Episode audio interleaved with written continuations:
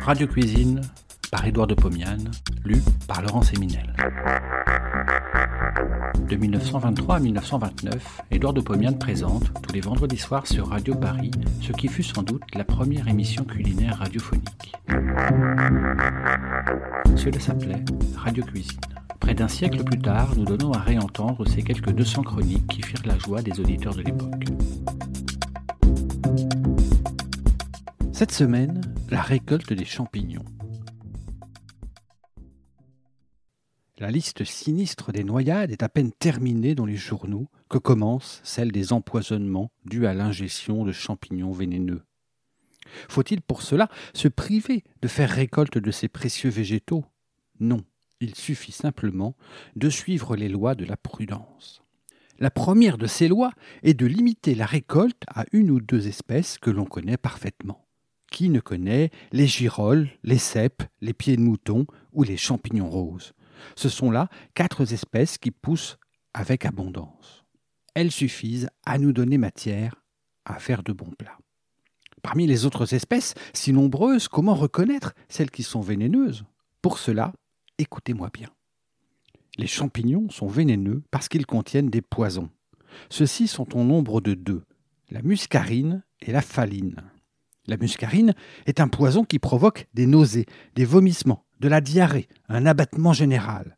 Mais la muscarine n'est pas un poison mortel. Les troubles dus à l'ingestion de champignons contenant de la muscarine éclatent quelques heures après le repas. Quant à la phaline, elle est bien plus dangereuse. Elle ne provoque ni nausées ni vomissements.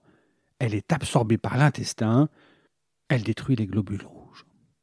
Il s'ensuit une asphyxie qui est toujours mortelle. Cette asphyxie ne commence à se manifester que le lendemain du repas fatal. Pour lutter contre l'empoisonnement par la muscarine, il faut administrer des vomitifs. Pour lutter contre l'empoisonnement par la phaline, les armes de la médecine sont presque inefficaces. Il paraît que le mieux est d'ingérer 150 grammes de chair crue hachée de lapin.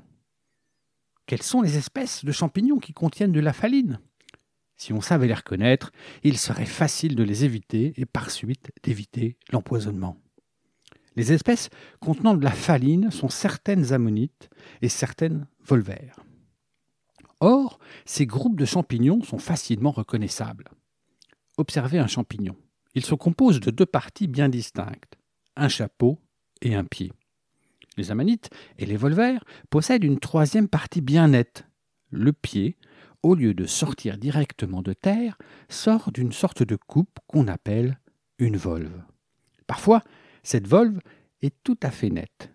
Parfois, elle est fragmentée, cassée en morceaux qui adhèrent à la base du pied.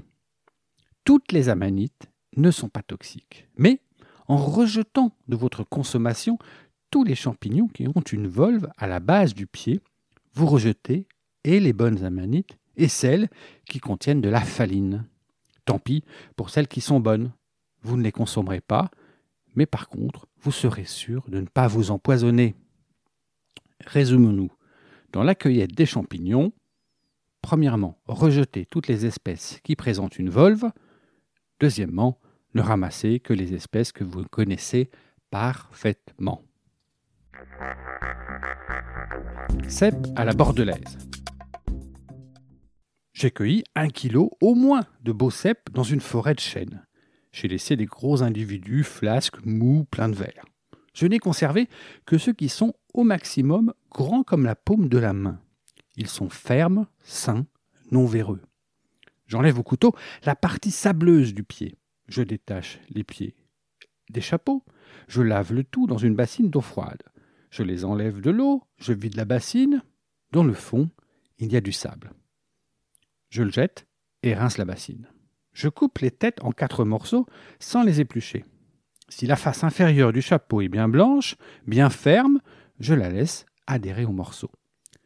Si cette face est un peu jaune, verdâtre, si elle est molle, si elle se détache du chapeau, je l'élimine. Je coupe les pieds en rondelles. Je relave tous ces morceaux à l'eau froide dans la bassine.